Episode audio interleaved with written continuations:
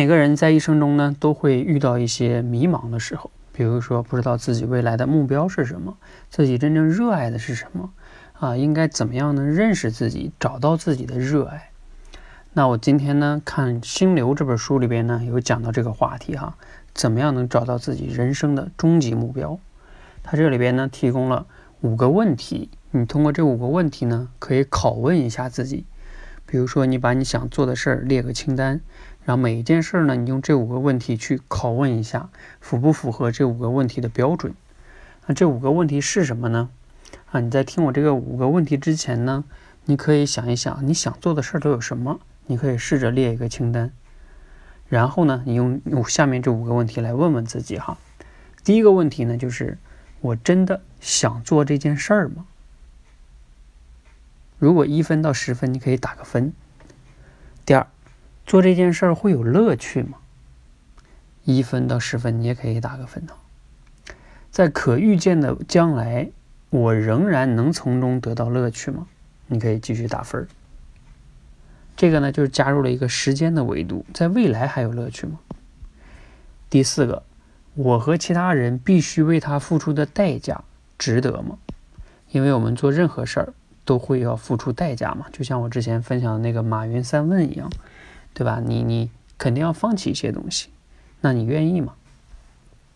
第五个也是最重要的了哈，完成这件事以后，我还会喜欢自己吗？我觉得这个问题挺挺厉害的哈。你想一想，完成了一件事，这件事假如你做成了，你是喜欢做成后的那个自己吗？如果这件事你都做得很好了，也做成了，你依然不太喜欢那个时候的自己。那你想想就很值得怀疑了哈。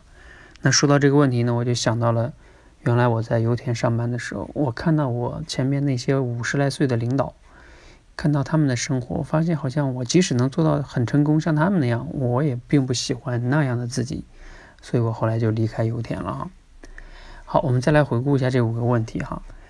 我真的想做这件事儿吗？做这件事儿会有乐趣吗？在可预见的将来，我仍然能从中得到乐趣吗？我和其他人必须为他付出的代价值得吗？完成这件事以后，我还会喜欢自己吗？你前面列的那些事儿，经过这五个问题的拷问，你看看哈，如果还能符合至少三个以上 yes 的这些事儿，还有几件？这个呢，有可能慢慢的就能聚焦到你热爱的事情上。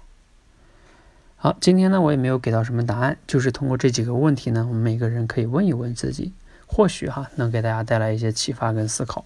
包括我自己也在问我自己，我想，我希望呢，你也可以问一问自己哈。如果你有什么好的感受跟收获，欢迎可以在节目下方留言给我，希望对大家有帮助，谢谢。